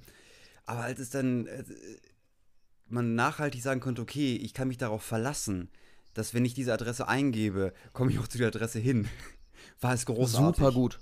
Und dass man so ein Ding jetzt in der Tasche hat und für zu Fuß, Fahrrad, Auto und Bus und Bahn eingeben kann, ist super geil. Das hatte ich ja auch in Verbindung mit, mit der Apple Watch. Dass jetzt auch Navigation für Fußgänger Ist für mich ein Thema.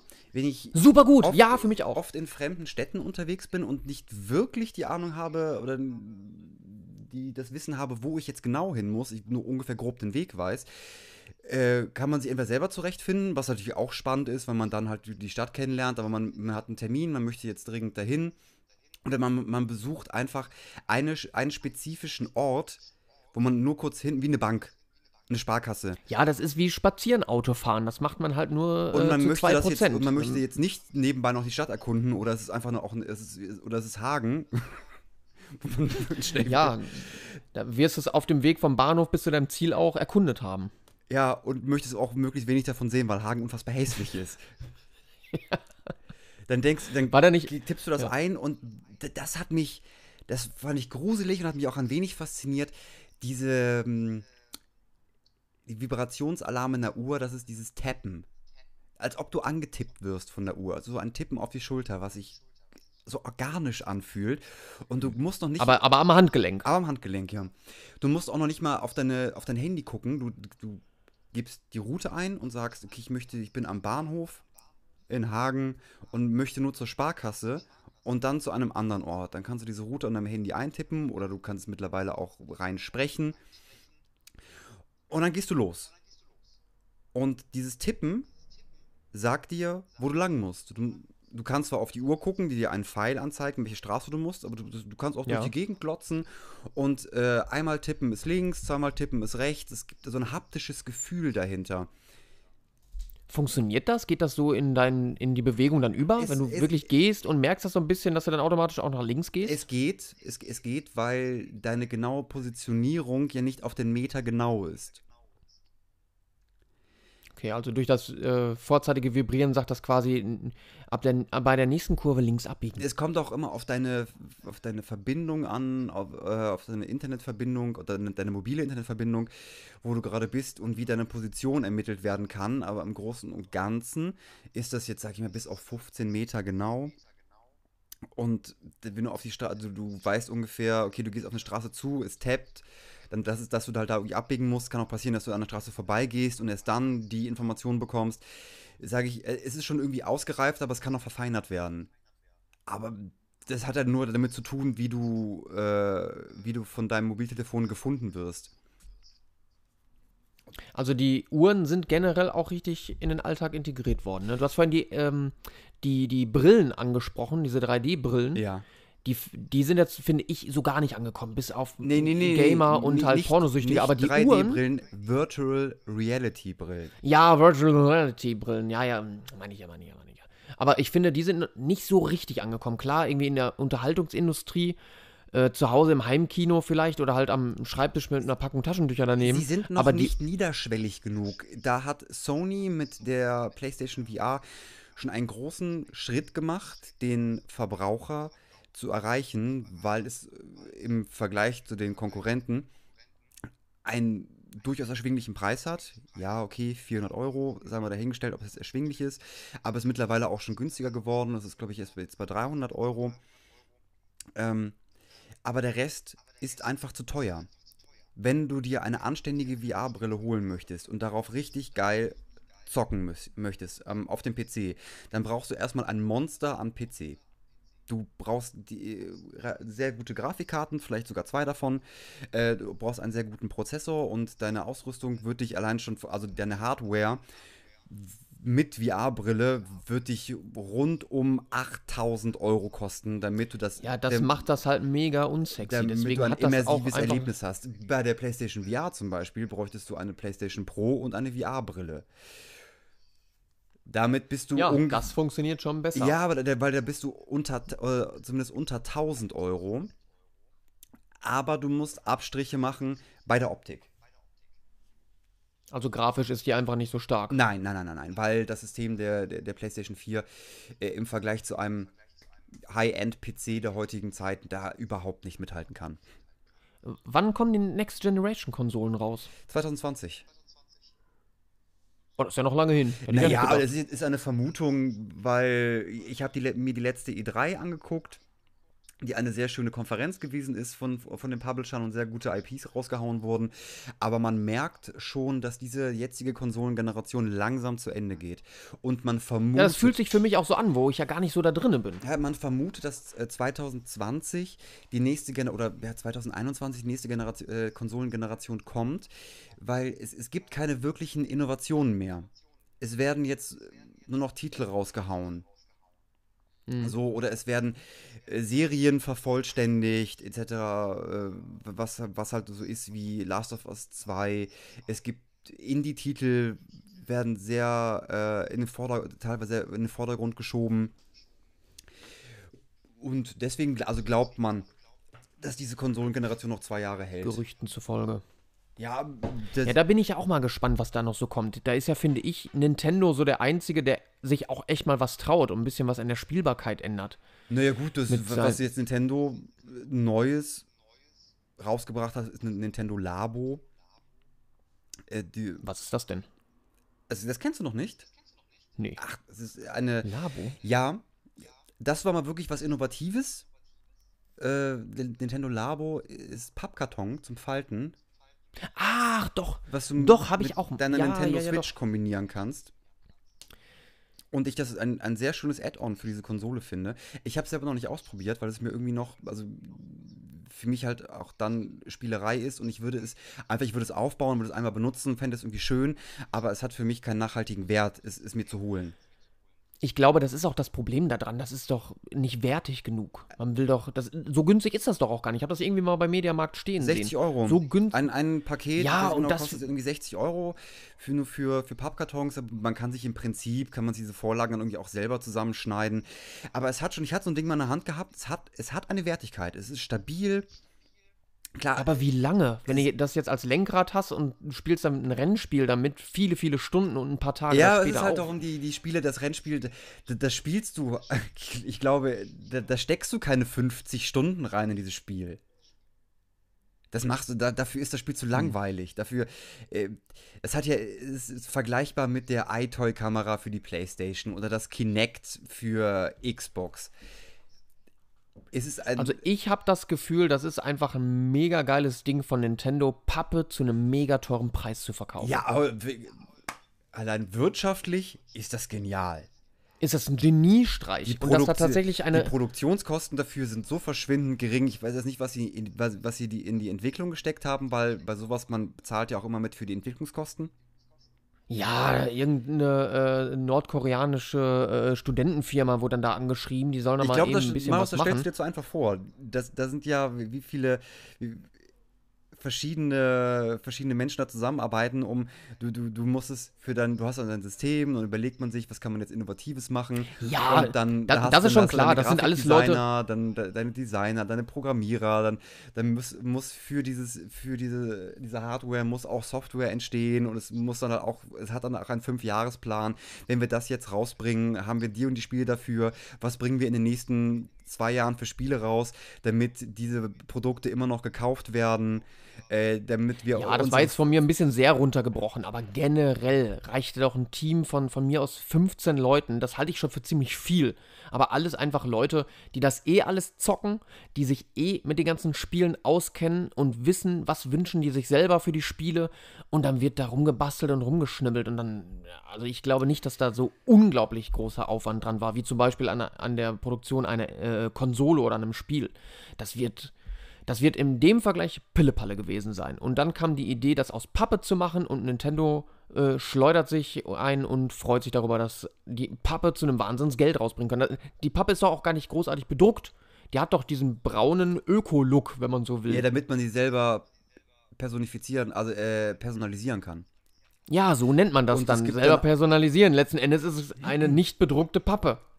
Ja, aber das ist Die nicht das, mal beschichtet das ist. Ja, das war ja auch der Pitch von denen, dass du das personalisieren kannst. Du kannst dir dein Nintendo Ja, das Labo, macht eine schlaue Werbefirma, kannst dir, natürlich. Kannst du dir au- aussuchen, wie es für dich aussehen soll.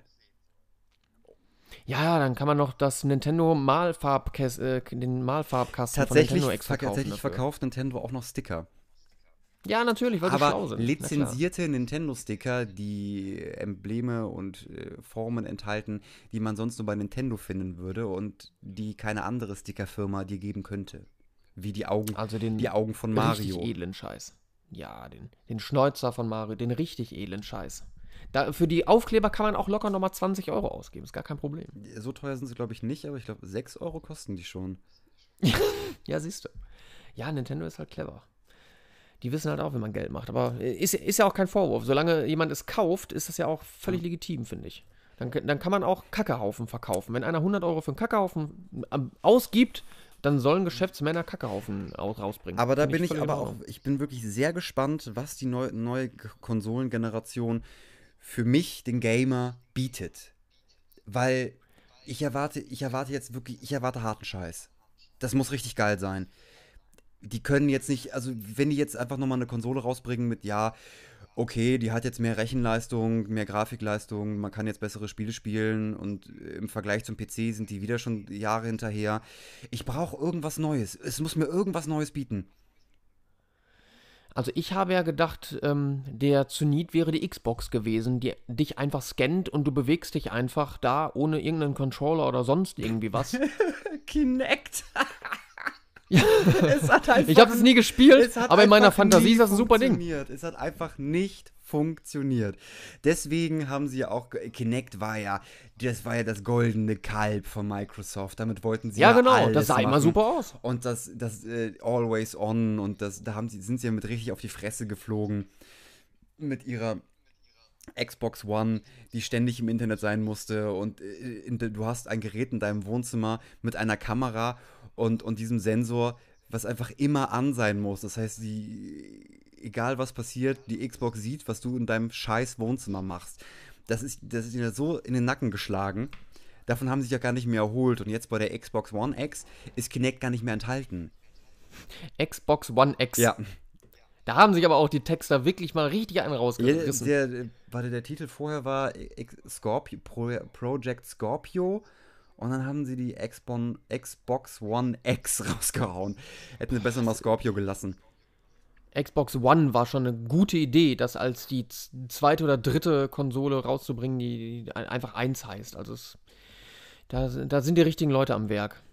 Aber mit dem Raumscannen und sowas, da sind der Staubsaugroboter mittlerweile auch so weit, ne? Ich habe mich da ja ein bisschen reingelesen. Es gibt ja auch welche, äh, ähm, da holst du dir dann noch eine App für dein Handy. Dann checkt dein Handy aufgrund dieser App den Raum, die Zimmer und so weiter. Und dann kannst du deinem Staubsaugroboter konkret sagen, hey, du sollst heute nur da drunter, zum Beispiel unter deinem Sofa, saugen. Und dann saugt er exakt nur unter deinem Sofa. Du kannst auch angeben, dass es nur ein, nur ein bestimmter Bereich auf dem Boden, den du vorher absteckst. Dass nur der ja, eben, dieses vorher, dieses vorher abstecken. Das, das ist noch in Ordnung irgendwie. Das, äh, das, das sind ja irgendwelche Folien mit irgendwelchen Nee, Elektronen ohne da drin, Folien, dann. ohne, ohne Folien, dass wenn du den Raum digitalisiert abgemessen hast äh, und der Staubsaugerroboter weiß, wie er sich in dem Raum orientieren kann, kannst du einen Punkt am Boden angeben, wo er hinfährt und nur da saugt. Aber dieses, dass man den Raum immer einscannen muss, das finde ich ja schon wieder gruselig. Wenn dieses Ding checkt, da ist eine Wand, ich fahre jetzt woanders lang, dann, dann reicht mir das. Warum muss das Ding wirklich den Grundriss deiner Wohnung kennen und wo deine Möbel Ja, stehen und so weiter? Das nur ist doch nichts funktionieren würde anderes. wie ein Kinderspielzeug. Kennst, kennst du diesen, diesen Ball, der sich bewegt, wo dieses so ein plüschiges Vieh mit einer Schnur dran ist? Das immer auf, auf, auf äh, ja, äh, ja, Jahrmärkten auf Weihnachtsmärkten ja, genau, verkauft wird. in so einem Karton. Ja, sonst wäre, wenn, sonst wäre der Saugroboter nicht mehr als das, weil es bewegt sich so lange, bis es zu einem Widerstand kommt, dreht um und fährt in die leicht, mit leicht verändertem Winkel in die andere Richtung. Ja, das darf ruhig ein bisschen mehr checken. Das kann auch von mir aus so Ja, aber wie aus, soll aus es, eigenem Beweg aber wie soll es denn mehr checken, wenn es, wenn es gar nicht die ganze Datenmenge hat? Wenn du ihr sagst, ich gebe dir nur die, die, die Maße vom halben Raum. Wie, wie, Nee, aber das kann doch auch so ein Algorithmus sein. Wohnungen unterscheiden sich doch auch nicht so viel. Da sind ein paar Stuhlbeine, da ist ein Sofa, da ist eine Ecke, da ist eine Kurve, da ist eine Tür. So, und diese Infos kriegt das Ding und weiß entsprechend zu reagieren. Und irgendwann, der sammelt halt so ein bisschen Erfahrungen, speichert das dann ab, okay, an der und der Ecke, die nach dieser und dieser und dieser Ecke kommt, rege- reagiere ich folgendermaßen. Und dann fährt das Ding zehnmal durch deine Wohnung und dann weiß das einfach an den entsprechenden Stellen zu ja, aber reagieren. die Stühle, und, und dann reicht Die das. Stühle bewegen sich, Möbel werden umgeschoben.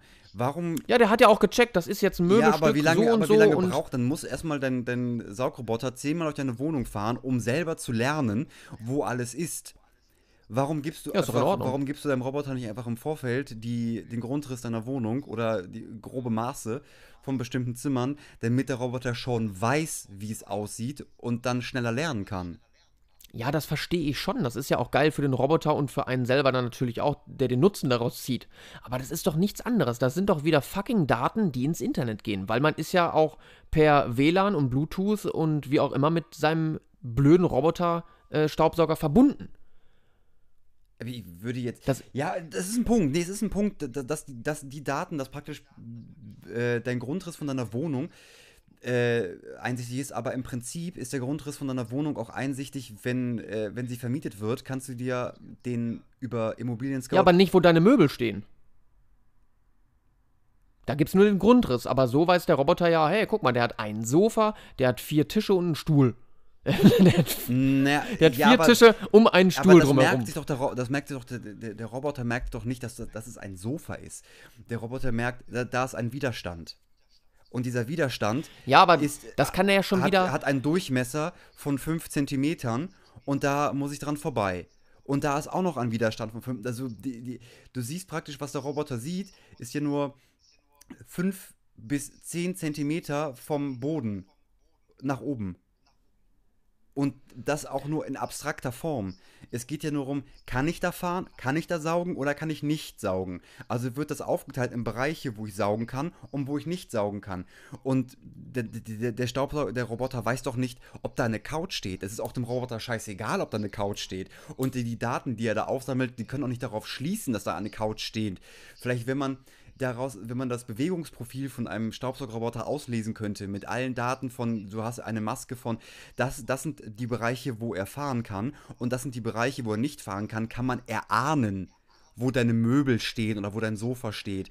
Aber im Ja, und mit Prinzip, ziemlicher, dann kommt so ein bisschen Wahrscheinlichkeitsrechnung dazu. Hey, da ist ein äh, Schrank, der ist so länglich, der steht an der Wand. Das könnte eine Fernsehkommode sein. Da ist jetzt etwas, das ist so in L-Form, weil da sind ja die Füße so und so angebracht. Eventuell komme ich da und da nicht drunter, weil das so tief ist. Das ist mit hoher Wahrscheinlichkeit ein Sofa. Und da ist das Ganze nochmal ein kleiner, das ist mit hoher Wahrscheinlichkeit ein Sessel. Ist eine Wahrscheinlichkeitsrechnung, aber für Statistiken und die bösen Bösen da oben, die unsere Daten alle haben wollen, ist das ja schon wieder völlig ausreichend. wüs- und schon ich kriegst wüsste du, nicht- kriegst Werbung von Sofakissen angezeigt, weil dein Staubsauger hat herausgefunden, dass du ein Sofa hast. dass der Staubsaugerroboter gerade ein Sofakissen geschreddert hat.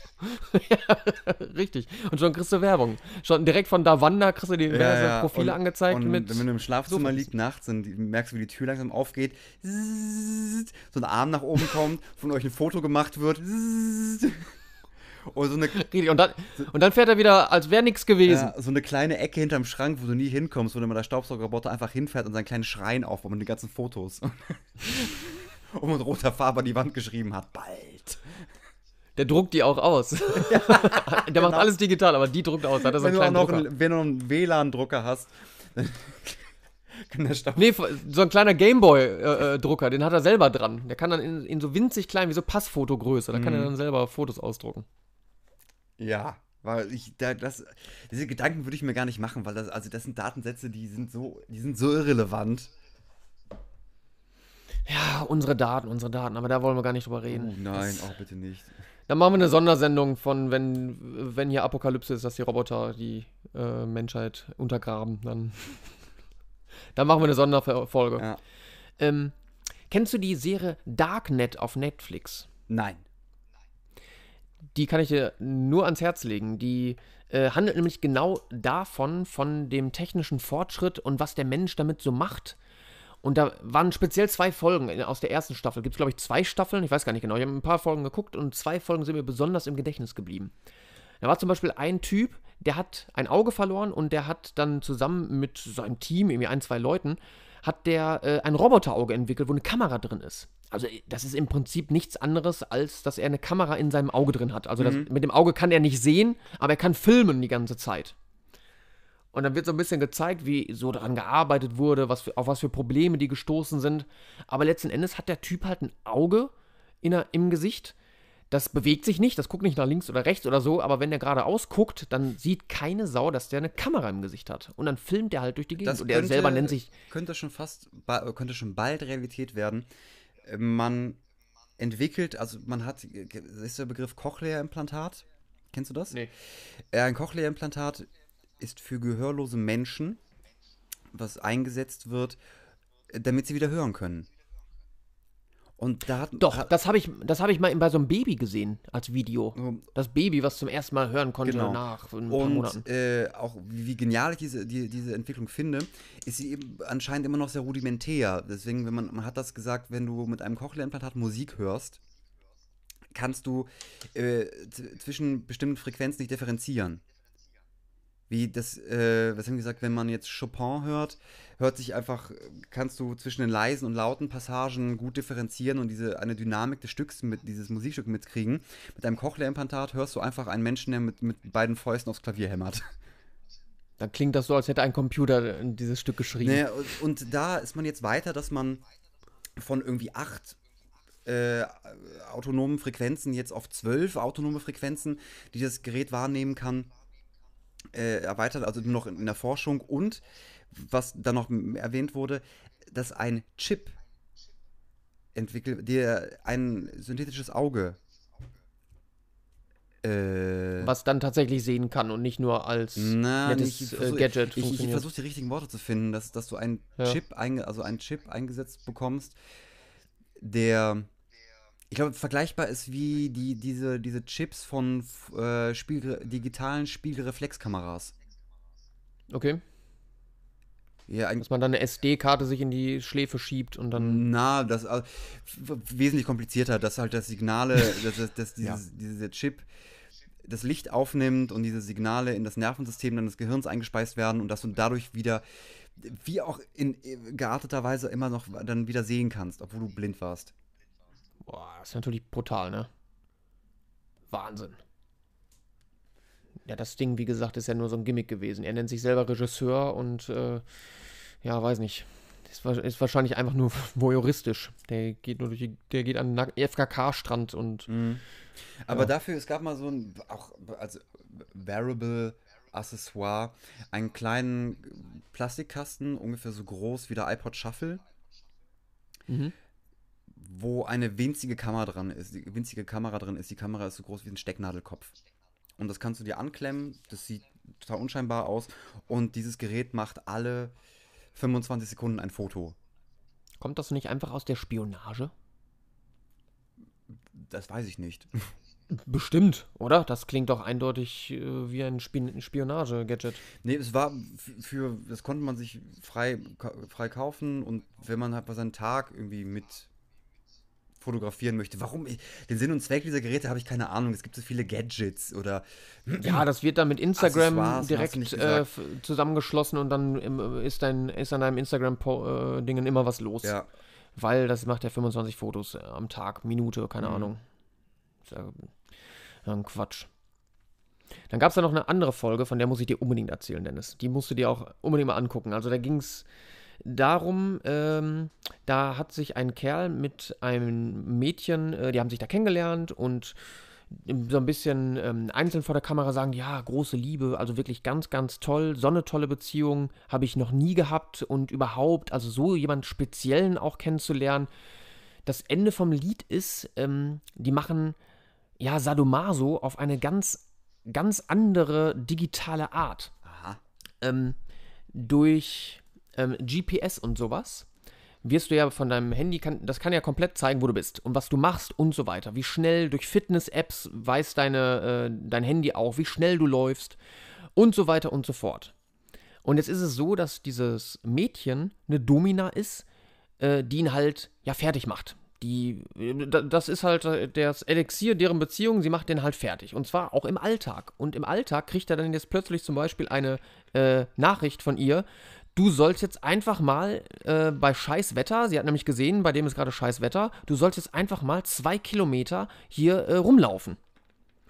Und es ist ein dicker Typ und der weiß ganz genau, Kacke, das wird mich jetzt ganz schön foltern. und, und dann rennt er los und sie kann halt sehen, ey, der läuft da jetzt rum und sagt ihm dann zwischendurch auch mal, ähm, jetzt mach mal ein bisschen schneller, du fetter, fetter Sack, äh, das ist mir nicht schnell genug, das macht mich nicht genug an, du musst schneller laufen. Du bist nichts wert, du Made. Und das findet er total gut und Ja, und, und solche, solche Ausmaße hat das dann angenommen. Dann hat er so ein, so ein Teil um den Pimmel, das sieht dann aus wie so ein Zaun in Form eines schlaffen Penises. Den machst du dir dann um den Pimmel. Äh, Kann ich dir auch mal ausleihen, wenn du möchtest. Danke, und dann danke. kriegst Ich du. bin schon Dann, gehoben. krieg- dann kriegst du kein, äh, keine Erektion halt. Das ist nicht möglich, weil der Pimmel halt äh, dazu gezwungen wird, nach unten zu gucken. Und sie verlangt dann auch immer wieder Fotos davon, dass er dieses Dingen trägt, weil er darf gar keine Reakt äh, Erektion bekommen. Ja, und sie überwacht den halt vollständig in allen möglichen Bereichen, aber halt mit Einverständnis. Ne, er will das. Er will das. Ist jetzt Und aber ab ist Darknet nicht irgendwie die Kopie von Black Mirror? Mm, nee, äh, das ist dokumentarisch. Habe ich vielleicht jetzt nicht gesagt, aber Darknet ist, ist dokumentarisch. das ist tatsächlich ist so. Black Mirror fast auch. Also man, Nein! Hört Black mich, Mirror ist doch nicht Das hört sich dokumentarisch. für mich nach einem Sendeformat an, wo man sagt, man springt auf einen Zug auf, von einem The äh, der, welches ein Thema bedient, was gerade irgendwie on vogue ist. Nee, nein, Black Mirror ist da viel mehr Science Fiction. Also Darknet ist halt zum einen, wie gesagt, re- realistisch, dadurch halt nicht so mega weit weg. Da ist keine Geschichte auf einem Raumschiff oder so ein Kram. Ja, Und, man bedient sich der, also man, man bedient sich der Mittel, die heute theoretisch möglich wären. Nee, die da sind. Nicht theoretisch, die da sind. Das mit diesem Roboterauge, der Typ hat das halt selber entwickelt. Der hat halt eine Kamera jetzt in seinem Gesicht. Und der, der Typ, der da sadomaso-mäßig unterwegs ist, der nutzt halt die Mittel, die da sind. Mhm.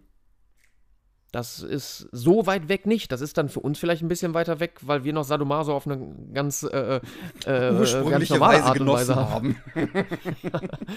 Da war es halt noch die Lederpeitsche und heute ist halt, und da ist es halt das Laserschwert. Ey, ich hatte einmal, habe ich, hab ich schon erzählt, habe ich hatte einmal so einen kleinen Dreh in einem Sadomaso-Studio.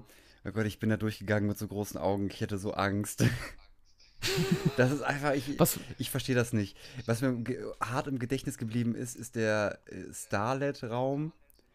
Das ist ein Raum mit äh, Tanzstange und einem großen Kleiderschrank, wo dann die Herren und auf, vorwiegend die Herren äh, in Kleider und in Kleider geschossen werden und dann müssen sie vor der Domina tanzen, sexy tanzen, was natürlich keiner kann und dann werden die fertig gemacht, dass die scheiße sind und, und hässlich und nicht tanzen können und unsexy. Und dieses, dieses Entwürdigende, das ist ja das Elixier aus ganz viel vom Sadomaso. Und das hat eben den Typen da auch überzeugt. Hey, Das Konzept, fun- ich, ich verstehe das Konzept von Sadomaso für mich selber nicht.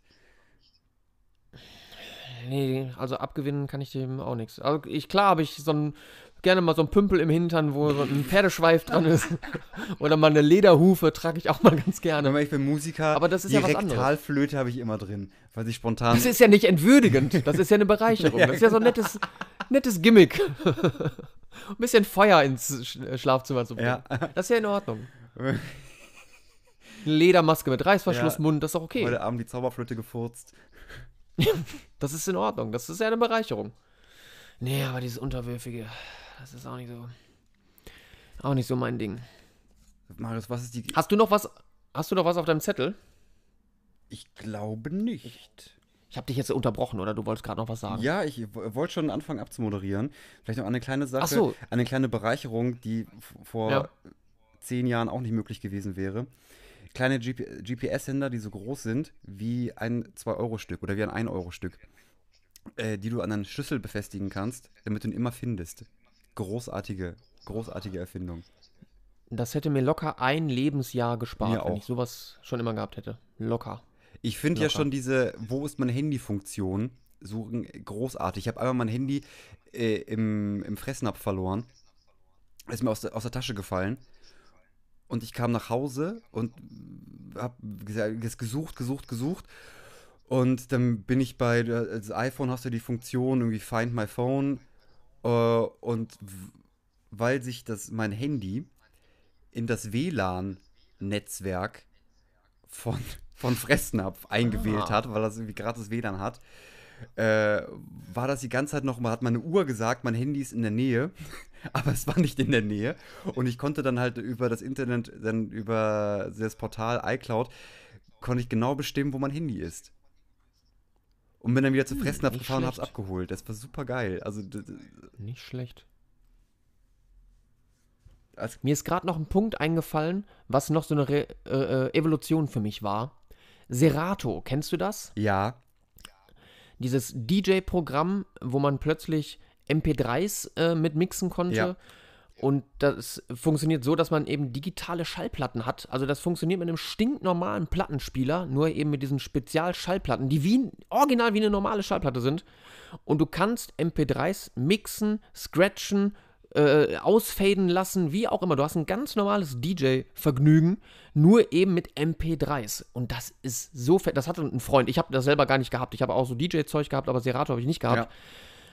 Aber damit haben wir diverse Male aufgelegt. Das fand ich auch genial. Also die Idee, Genial. Du, du, Genial. Was das halt auch be- bedeutet für, für einen DJ, der die ganze Zeit sein der wirklich seine Platten mitschleppen muss, die auch mordsschwer sind. Du hast äh, Koffer, Ja, richtig. Koffers und Trolley, die du hinterherziehst, wenn du viel unterwegs bist oder durch Clubs tingelst, dann da hast du dann auch geile Platten, die du, die du liebst und davon brauchst du auch bestimmt drei oder vier, weil die sich einfach abnutzen über die ganze Ja, Zeit natürlich. oder irgendein Arschloch schmeißt dir eine Kippe drauf und die, die, da wo die Kippe landet, ist sofort im Arsch. Die Rille kannst du nicht mehr gebrauchen.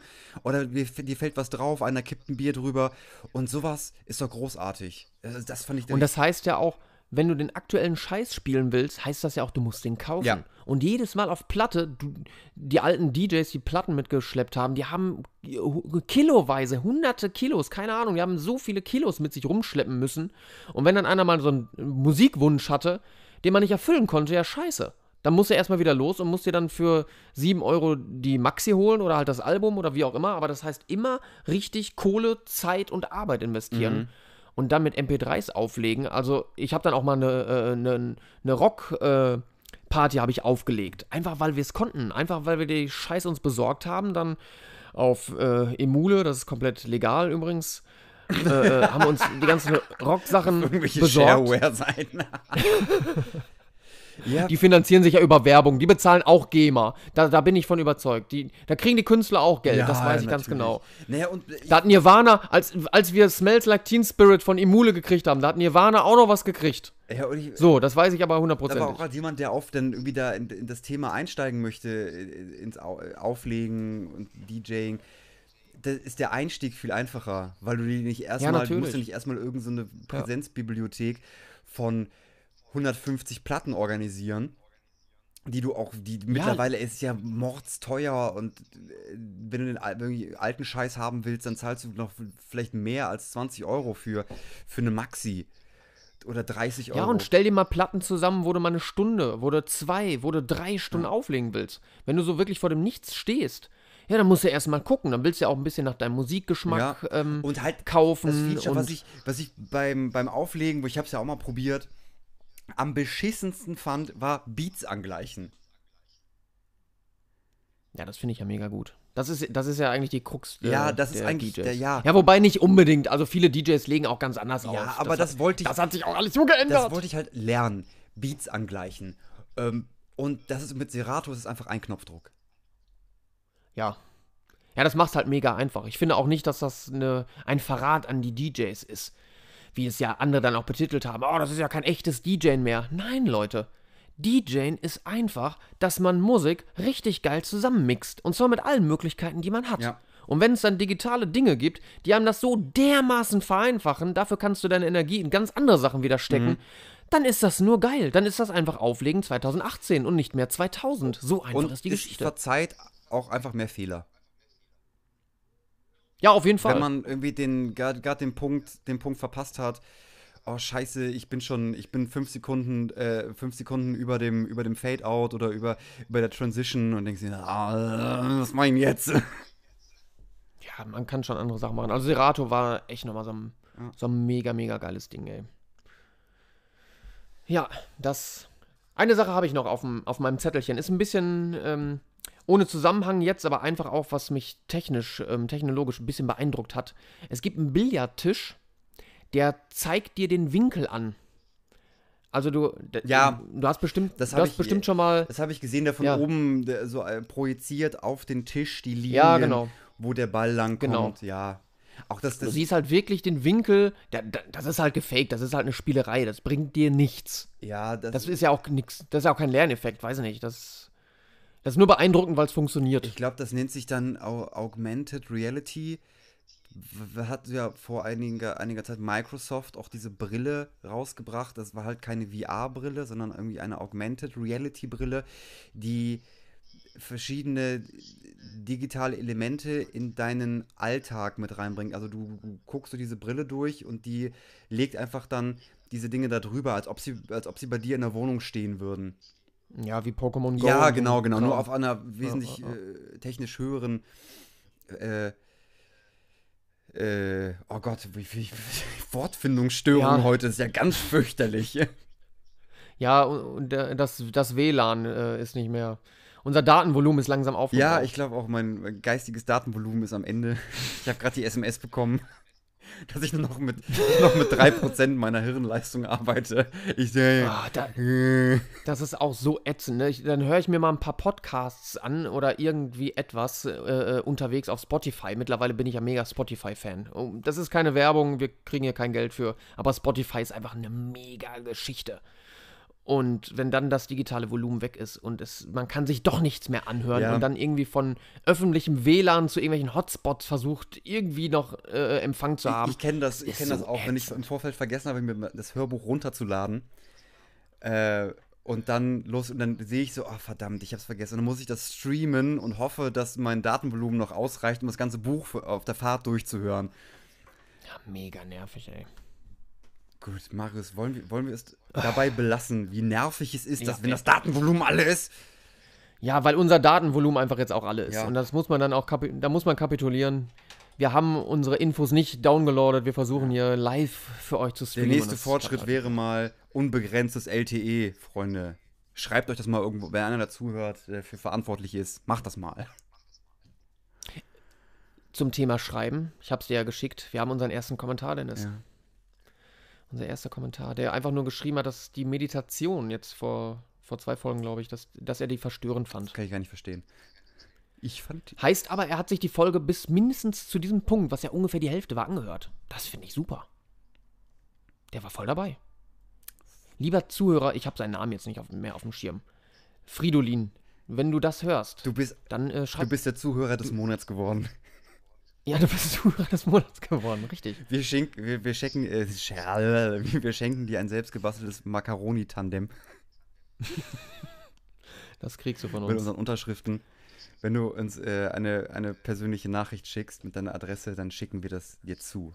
Handgebastelt. Richtig. Handgebastelt. Und Bekommst du dann noch was von unserem Datenvolumen. So, So, Dennis, der Drops ist gelutscht hier. hauen wir einen Sack. Tschüss, Freunde. Bis nächste Woche. Hat mich gefreut. Ciao.